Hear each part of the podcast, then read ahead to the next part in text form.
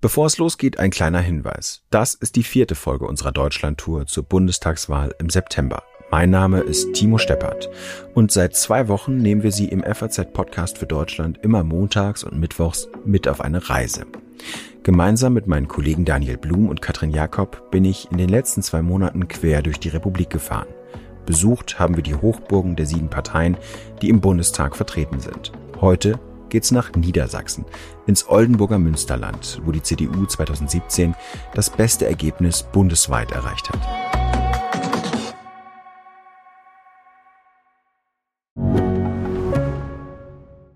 Ich bin Dr. Robin John, Allgemeinarzt in Schönebeck. Das ist 15 Kilometer von Magdeburg entfernt und trotzdem zu weit, um hier Nachwuchs zu finden. Immer mehr Praxen im Salzlandkreis bleiben unbesetzt und Patienten haben lange Wege und noch längere Wartezeiten. Das muss sich ändern. Die besondere Nähe der niedergelassenen Haus- und Fachärzte ist in Gefahr. Was die Gesundheitspolitik jetzt dringend ändern muss, erfahren Sie auf rettetdiepraxen.de.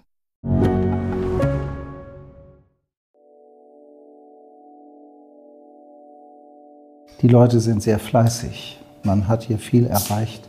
Bis in die 60er Jahre war das hier eine reine Agrarstruktur. Ne? Und dann mit, mit schlechten Bedingungen, auch schlechte Böden, Moor und Sumpf hier. Das war ja eine sehr äh, schwierige, schwierige Situation. Die Schweine brachten den Wohlstand ins Oldenburger Münsterland. Die Bundesrepublik war noch jung.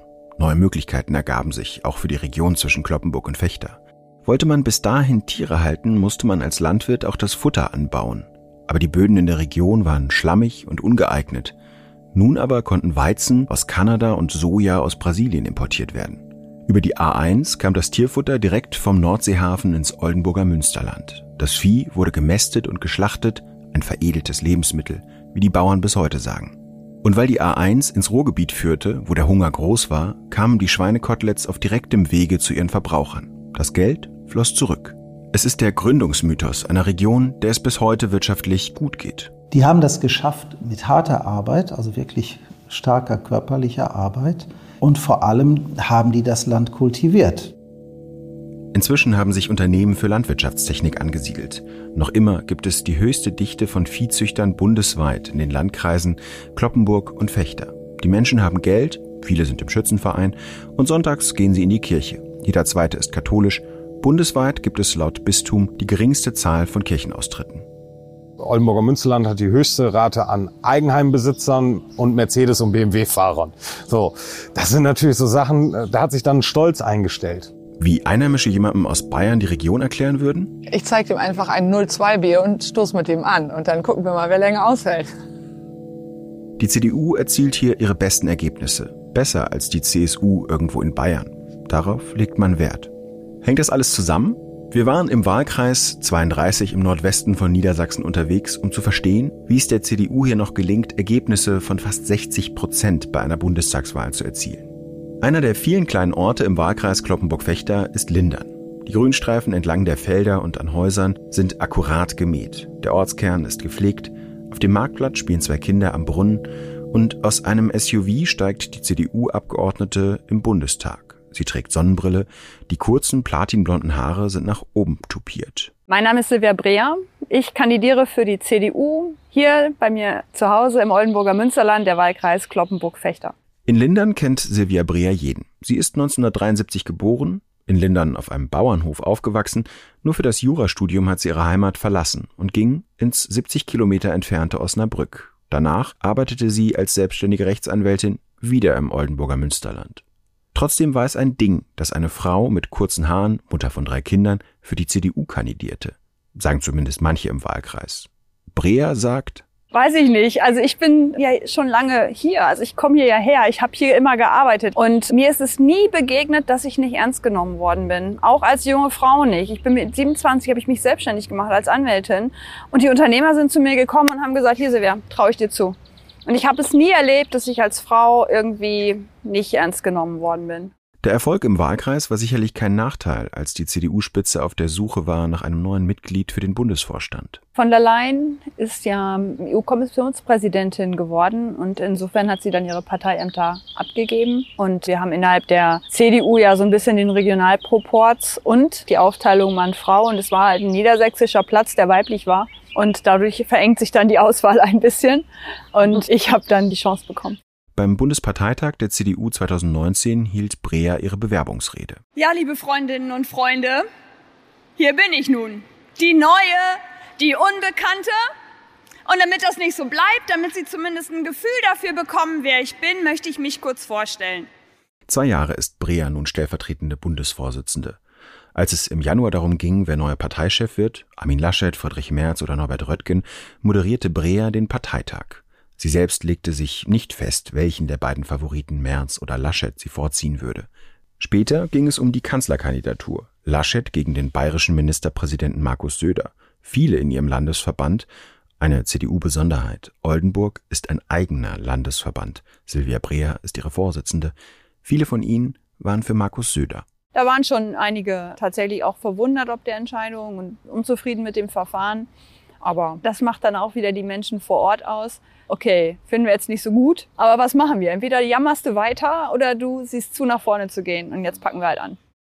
So wie Breer mit etwas Glück in die Spitze der CDU fand, kam sie auch in den Bundestag. Ich wollte nie Politikerin werden, das war gar nicht der Plan, sondern ich komme aus dem Ehrenamt. Also wirklich Landjugend bei uns, Reitverein, ganz lange Vorstandsarbeit gemacht und Schützenverein, ganz normal so Landleben halt mit dem Engagement vor Ort und über das Engagement im Ehrenamt, über aber dann eben auch meinen Beruf als Anwältin hier in der Region und dann vor allen Dingen als Geschäftsführerin, glaube ich, bin ich einfach gut vernetzt und habe mich immer stärker eingebracht in Themen vor Ort. Und als dann darum ging, dass der, mein Vorgänger gesagt hat, er kandidiert nicht wieder, bin ich halt von verschiedenen angesprochen worden, ob ich nicht kandidieren möchte.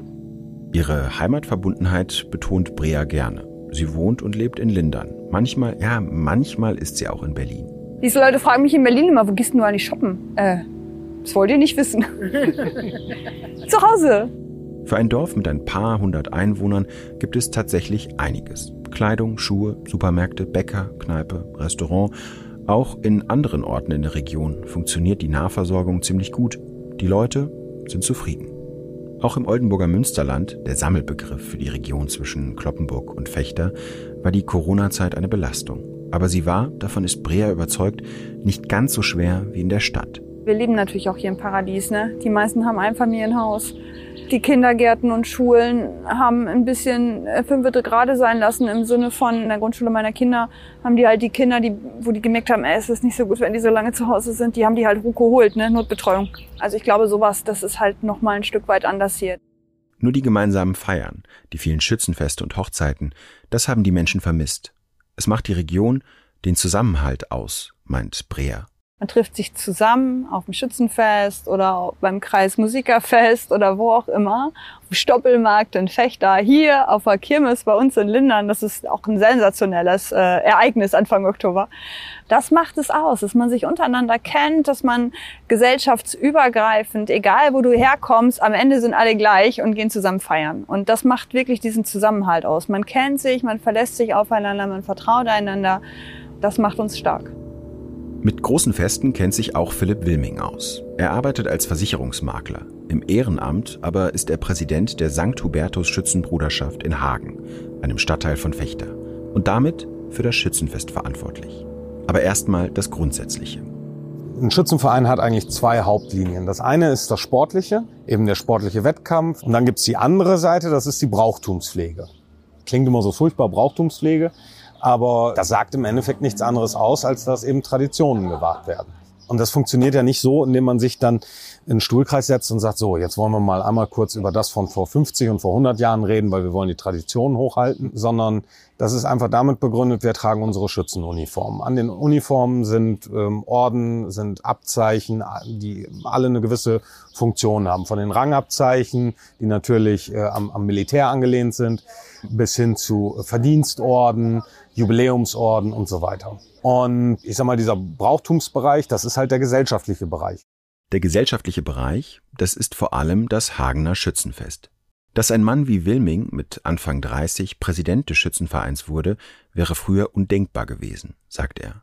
Der Verein steckte in einer Krise. Es fehlte Nachwuchs, der Zuspruch nahm ab. Wir hatten mal ein Jahr keinen Schützenkönig, weil einfach keiner bereit war.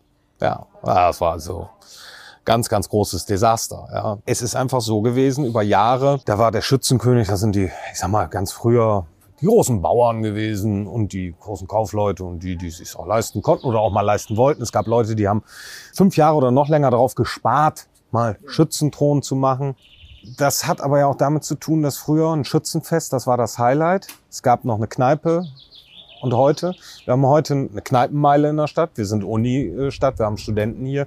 Also wenn Sie am Wochenende losgehen wollen und irgendwo Bierchen trinken wollen oder feiern wollen, dann brauchen Sie nicht mehr den Schützenverein. Da gibt's genügend andere Möglichkeiten. Altbacken, so kam der Schützenverein rüber, meint Wilming. Die Attraktivität hatte abgenommen. Weniger Menschen wollten das Geld für den Posten als Schützenkönig aufbringen. Deswegen haben wir dann beschlossen, wir haben, also die Kompanien haben Königsgelder ausgelobt. Der Verein hat gesagt, es gibt einen Festzuschuss. Man hat auch darauf geachtet, dass sich jetzt nicht die Leute irgendwie gegenseitig übertrumpfen. Also um irgendwie jedem zu ermöglichen, Schützenkönig zu werden. Und das haben wir heute auch. Hier kann jeder Schützenkönig werden. Wir haben vor ein paar Jahren unsere erste weibliche Schützenkönigin gehabt. Auch andere Dinge hat Wilming geändert, als er vor fünf Jahren Präsident der Schützenbruderschaft wurde. Bei uns stand noch bis vor einigen Jahren in der Satzung, bei uns darf ein Geschiedener kein Schützenkönig werden. Solche Sachen. Ne? Okay. Also das haben wir natürlich alles mal geändert. Traditionen ja, aber sie dürfen auch nicht aus der Zeit gefallen wirken. Das Schützenfest ist immer am Samstagabend. Die Messe für die Schützen am Sonntagmorgen. Also es war dann so, dass ich in meinem ersten Jahr, als ich den Verein führte, ehrlich gesagt auch das erste Mal Pfingstsonntags in der Schützenmesse war. Und dann saß ich da und stellte fest, es sitzen da 20 Leute und auch niemand, also aus dem jüngeren Bereich. Auch das haben sie verändert. Zum Auftakt jedes Schützenfestwochenendes gibt es einen Gottesdienst. Dann machen wir als erstes auf dem Platz eine Messe bevor alles andere losgeht. Bevor die Zapfhähne aufgemacht werden, muss erst die Messe gewesen sein. Das Schöne ist, ich habe dann im Zelt 150 Schützen da sitzen. Das heißt, die Messe wird auch ganz anders wieder besucht. Das freut auch den Klerus. Noch immer prägen der Glaube und die katholische Kirche die Region. Es gibt hier kaum Verbände, also Organisationsstrukturen, die nicht irgendwo kirchlich geprägt sind. Es sind ja nicht nur Schützenvereine, wir haben die katholische Landjugend, Sozialdienst katholischer Frauen, ne, die sind ja alle irgendwo noch von einer kirchlichen Prägung. Und da sind, glaube ich, auch alle Vereine und Verbände so, dass sie sagen, sie wollen noch diese Bindung zur Kirche behalten, weil es eben ein Stück weit ja auch ja, vielleicht eine Sicherheit gibt, dass man eben diese Gemeinschaft auch noch in 20 und in 30 Jahren noch zusammenhält. Die katholische Prägung kann man auch sehen, wenn man über die Landstraße fährt. Neulich waren wir in einem Gespräch, da sagte jemand, ich zähle auf irgendeiner Strecke die die Ampeln.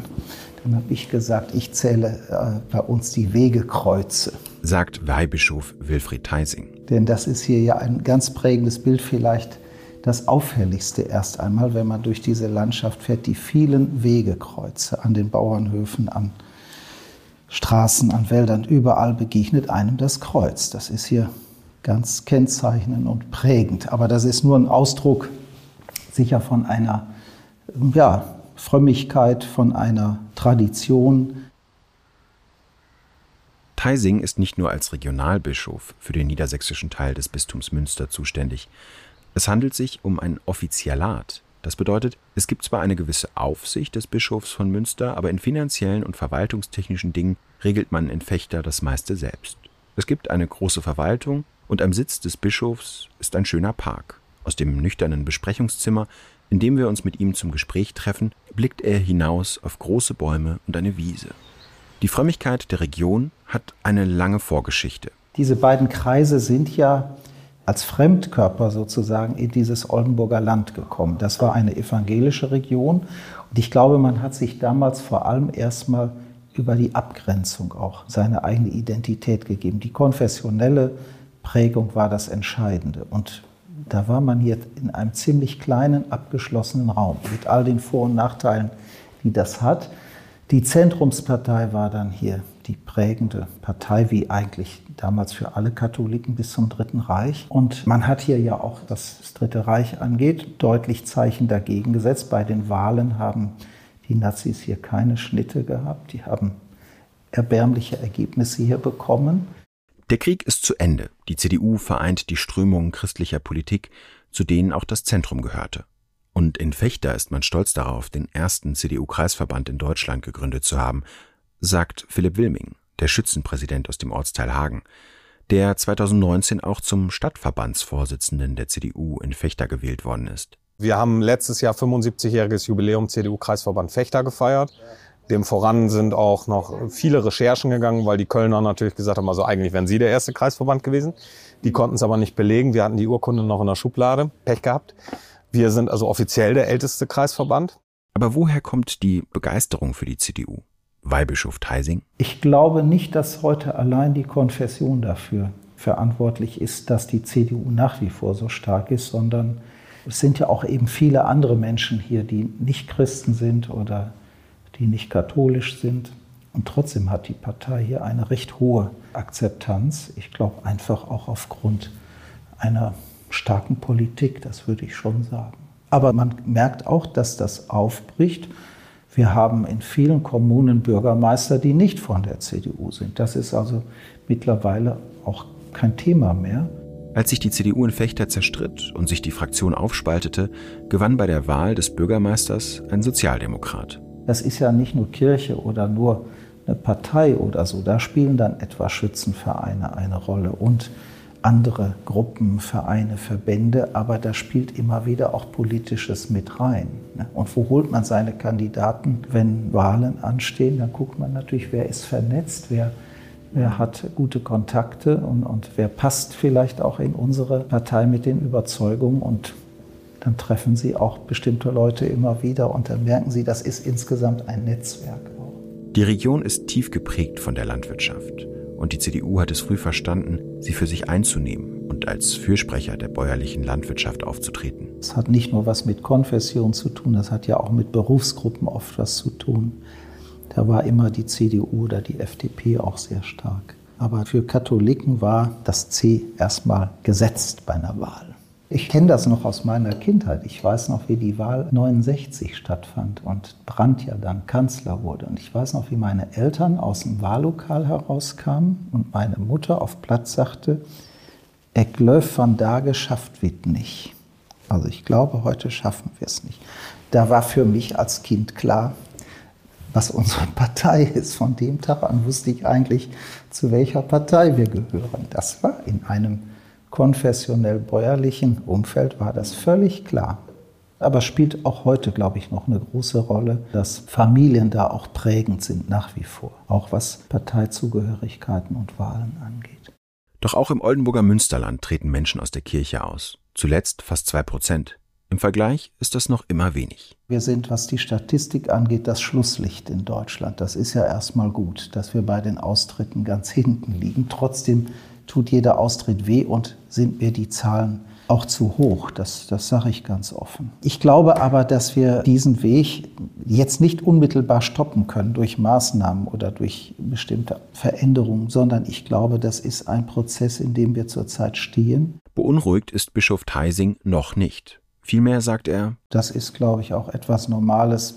Säkularisierung, säkulare Tendenzen das gehört, glaube ich, zur heutigen Gesellschaft auch dazu. Wir haben auch eine starke Veränderung erstmal in der Bevölkerung. Der Anteil der Katholiken sinkt hier an der Gesamtbevölkerung, weil wir sehr viel Migration haben, sehr viel Zuzug. Also das merkt man schon.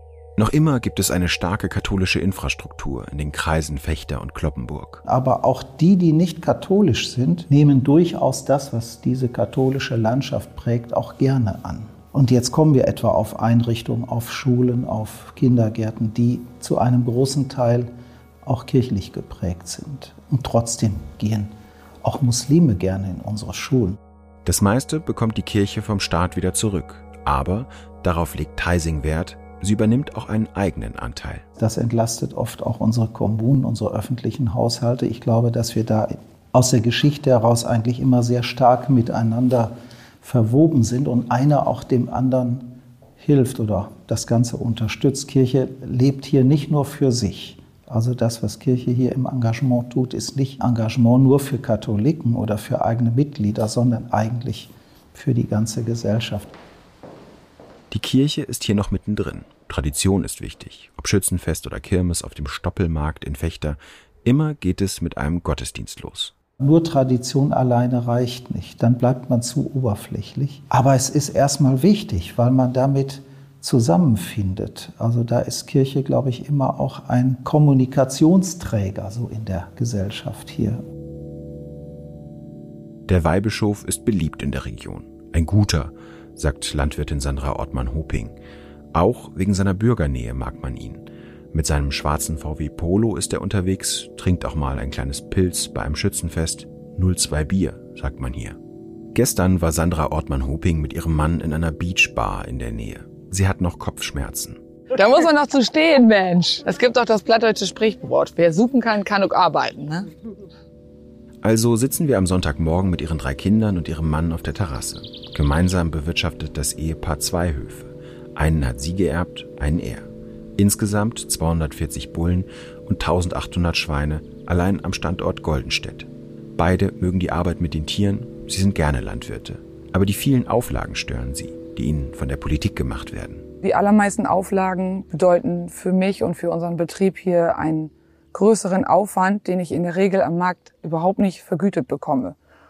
Oder aber sie sorgen wie bei der Düngeverordnung für eine geringere Einnahme. Besonders wurmt mich, wenn ich an diese sogenannten rote Gebiete denke. Das wurde vom Land ausgewiesen und bedeutet besonders nitratbelastete Gebiete. Laut Messungen des Landes Niedersachsen ist das Grundwasser im Landkreis Fechter stark belastet. Betrachtet man die Karte von Niedersachsen, leuchtet Kloppenburg-Fechter rot auf. Das Umweltministerium führt die Messungen auf die intensive Landwirtschaft zurück und hat gesetzliche Konsequenzen gezogen. Wenn Ortmann Hoping in den betroffenen Gebieten Ackerbau betreibt, darf sie die Pflanze nur zu 80 Prozent düngen. Das heißt also, ich habe eine Unterversorgung der Pflanze. Und das ist für mich fachlich überhaupt nicht nachzuvollziehen völliger fachlicher Blödsinn. Und ich habe eigentlich keine Möglichkeit, durch mein eigenes Handeln aus diesem roten Gebiet wieder rauszukommen. Die Umweltorganisation BUND fürchtet um die Artenvielfalt und die Qualität des Wassers. Bisher wird der Nitratgehalt rausgefiltert. Ottmann Hoping zieht in Zweifel, ob es überhaupt die Landwirtschaft ist, die für die Belastung des Wassers verantwortlich ist. Es gibt Betriebe, die arbeiten schon seit 30 Jahren im Wasserschutzgebiet, können das mit Papieren mit Wasserproben nachweisen, dass das Wasser da in Ordnung ist und die sind trotzdem im roten Gebiet, weil irgendwo der Brunnen, der weiter weg ist, nitratbelastet ist, aber eigentlich gar nichts mit dieser Region, wo diese Landwirte wirtschaften, zu tun hat. Also das ist einfach unverständlich. Ich finde, das ist einfach noch zu wenig erforscht, woran das jetzt genau liegt. Und ob man der Landwirtschaft da den schwarzen Peter zuschieben kann, finde ich nicht richtig. Nicht nur in Sachen Wasserqualität gilt die Landwirtschaft inzwischen als Problemfall. Besonders Kühe sorgen für viel CO2-Ausstoß, was im Hinblick auf die Klimaneutralität entscheidend sein könnte. Aber auch hier findet Ottmann Hoping, dass der Streit nicht fair ausgetragen werde. Bei Klimaschutzleistungen geht es ja eigentlich auch um Ehrlichkeit. Und ein Landwirt ist neben der Forstwirtschaft die einzige Branche, die CO2 speichert. Das kann sonst keiner. Und das muss sich eigentlich auch bei der CO2-Bepreisung bemerkbar machen. Wir im Landkreis Fechter machen schon über 15.000 Hektar Ökomaßnahmen. Das sind Zwischenfrüchte oder Blühstreifen oder Bejagungsschneisen, obwohl das noch gar nicht gefordert ist. Das machen wir freiwillig. Und ich finde, so ein bisschen Anerkennung dafür oder eine gegenwärtige Leistung wäre auch schon mal ganz nett. Anerkennung. Das wünschen sich Landwirte wie Sandra Ortmann-Hoping auch bei den Fleischpreisen. Für die Verbraucher sind die Fleischpreise zuletzt um fast 8 Prozent gestiegen, aber die Erzeuger beklagen, dass sie davon nichts abbekommen. Die Schere öffnet sich immer weiter. Die Landwirte sollen produzieren für immer weniger Geld mit immer höheren Kosten. Also wir müssen immer bessere, teurere Maschinen kaufen, die noch effizienter, ähm, noch klimaschonender, noch bodenschonender arbeiten. Die kosten natürlich auch richtig Geld. Und wir bekommen es einfach nachher in den Erzeugerpreisen nicht wieder. Und das ist das, was mich einfach so stört. Das Lebensmittel, was im Laden ist, das ist ein sauber erzeugtes Lebensmittel. Also ich kaufe auch Fleisch bei Aldi, da habe ich kein Problem mit. Das ist ordentliches, gutes Fleisch. Bloß das Problem ist der Erzeugerpreis, der ist einfach zu niedrig. Was wäre Ihr Vorschlag? Wie könnte man das zum Beispiel besser in den Griff bekommen? Ich glaube, dass wir wieder auf diese Wertschätzung zurückkommen müssen der Lebensmittel dass es in der Schule vielleicht irgendwann mal ein Fach Ernährung gibt. Und ich finde, wenn man das ins Erwachsenenalter mitnimmt, wenn man das als Kind erlebt hat, dann hat man irgendwie ein anderes Gefühl für das Lebensmittel, wenn man damit kocht. Und vielleicht habe ich dann auch das Gefühl, wenn ich einkaufe, dann kaufe ich doch lieber das deutsche Lebensmittel und nicht unbedingt das argentinische Rindfleisch oder die Gurke aus Peru, sondern ich weiß, wie hart unsere Landwirte dafür arbeiten müssen und dann unterstütze ich die auch gerne. Und vielleicht kommen wir dann irgendwann mal dahin, dass das Lebensmittel wirklich noch mal ein bisschen teurer werden kann. Wie nehmen Sie denn so Bioprodukte wahr? Oder haben Sie mal überlegt, auch selber auf Bio umzustellen? Oder kommt das gar nicht in Frage? Nein, kommt für mich nicht in Frage, weil ich einfach meine, ich erzeuge ein ordentliches Lebensmittel, ich halte meine Tiere ordentlich. Ähm, nö. Diskussionen über einen umweltbewussteren Lebensstil kommen auch in Goldenstedt an.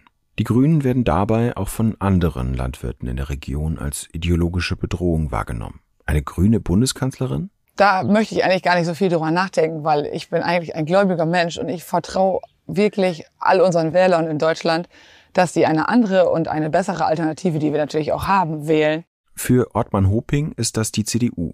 Kein Zweifel. Sie ist Mitglied und tritt bei der Kommunalwahl im September für den Gemeinderat an. Ich kandidiere, weil ich bin Mutter von drei Kindern. Ich kann die Sorgen und die Bedürfnisse in der Kinderbetreuung und der Bildung verstehen, weil ich bin ja mittendrin ich will unsere Landwirte unterstützen, weil Landwirte brauchen eine Zukunft.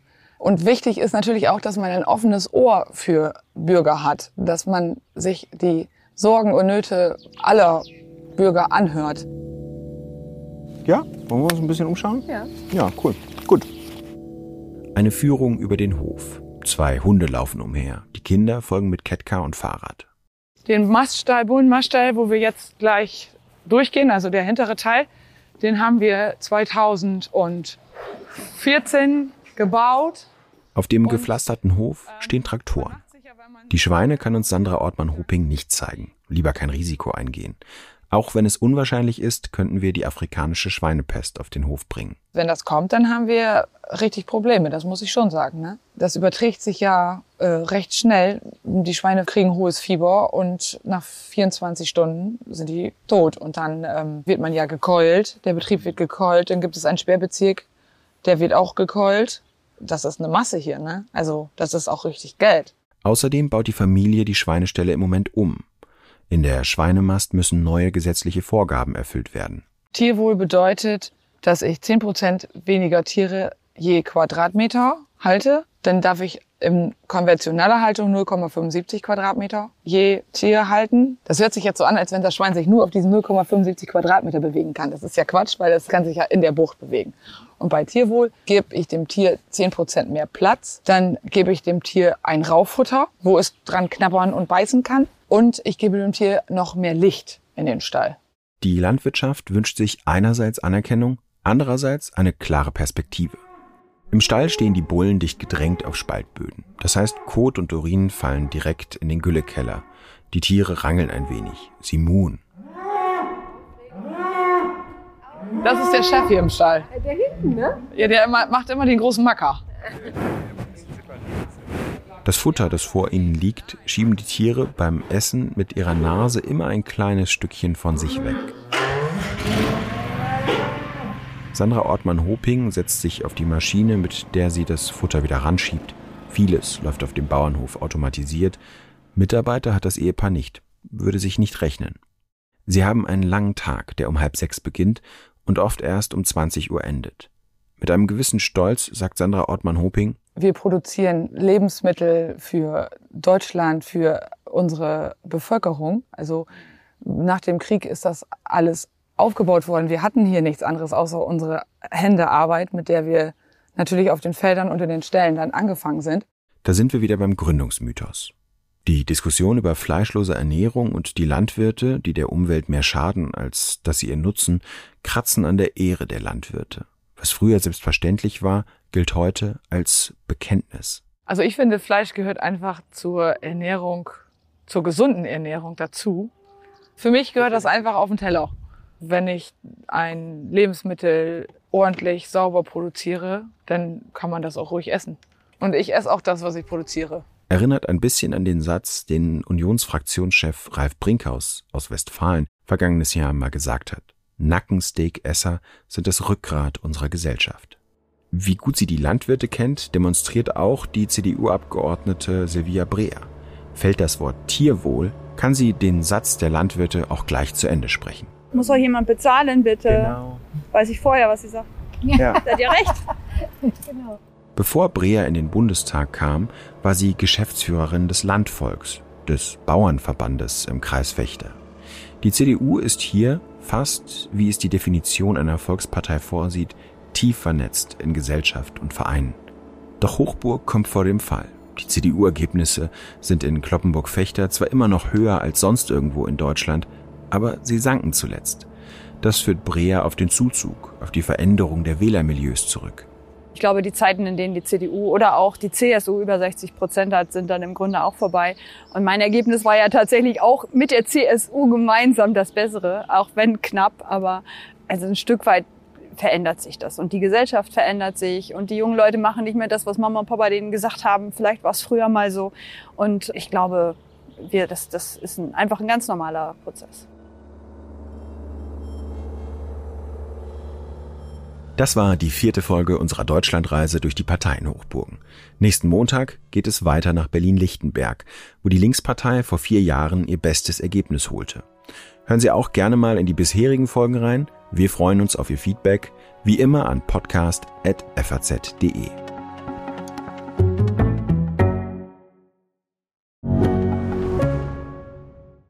Mein Name ist Dr. Tillmann Rümenapf, niedergelassener Kinder- und Jugendarzt hier im Ennepe-Ruhr-Kreis. Die Einführung der Telematik sehe ich durchaus als Chance, aber aktuell fällt das System oft aus und es gibt viel zu wenig technischen Support. Dafür geht eine Menge Zeit drauf, in der ich die Kinder nicht genügend betreuen kann. Das muss sich ändern. Die besondere Nähe der niedergelassenen Haus- und Fachärzte ist in Gefahr. Was die Gesundheitspolitik jetzt dringend ändern muss, erfahren Sie auf rettetdiepraxen.de.